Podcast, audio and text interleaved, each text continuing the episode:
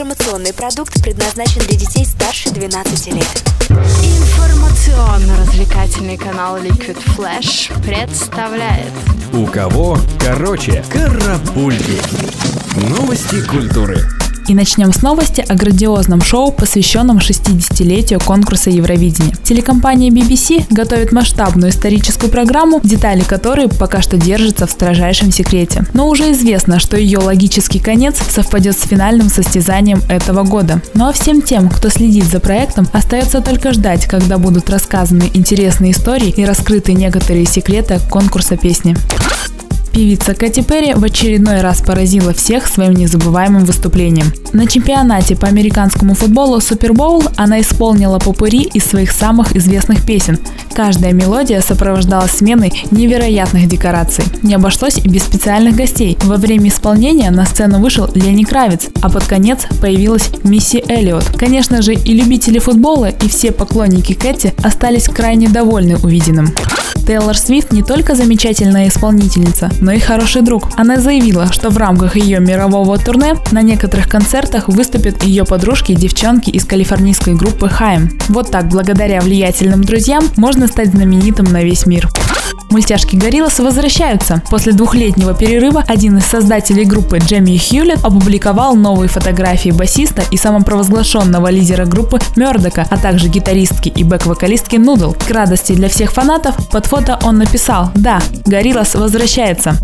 Знаменитый гитарист Слэш, полюбившийся всем еще со времен участия в коллективе Guns N' Roses, увлекается не только музыкой. На сей раз он решил снять фильм. Пока что у картины нет ни названия, ни описания, но предположительно она будет снята в жанре хоррор. А пока ждать премьеры в кинотеатрах бессмысленно, нам остается только порадоваться за музыканта, который с головой вовлечен в процесс создания большого кино. Марк Ронсон и Бруно Марс бьют свои собственные рекорды. Их совместный хит Uptown Funk уже седьмую неделю возглавляет чарт Великобритании. Ронсон признался, что столь долгое присутствие на первой строчке просто сводит его с ума. Еще бы, ведь такое удавалось только Леон Льюис в 2007 году с треком Blinds Love. После перерыва в 4 года на сцену решил вернуться фронтмен австралийской группы Silverchair, но уже не в составе коллектива. На днях Дэниел Джонс представил новую песню, напоминающую мечтательную поп-балладу. Эта композиция, несомненно, кардинально отличается от всех песен, записанных в группе. Будем надеяться, что сольное творчество музыканта окажется таким же продуктивным, как и в составе группы. Минская группа Трубецкой презентовала публике фильм про самих себя. По словам музыкантов, картина должна стать своеобразной визитной карточкой коллектива и показать, что это уже совсем не ляписы. Теперь зрители смогут увидеть интервью с каждым участником группы, а не только с фронтменом, как это было раньше. Из-за этого даже была идея назвать фильм «Они молчали 25 лет» вместо «Трубецкой В-бенд».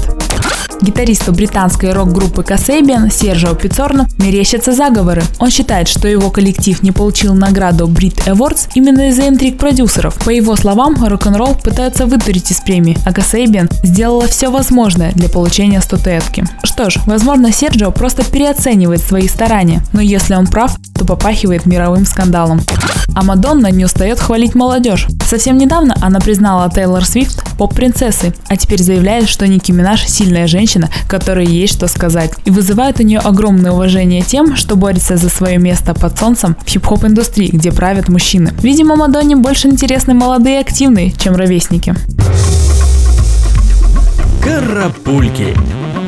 У кого короче.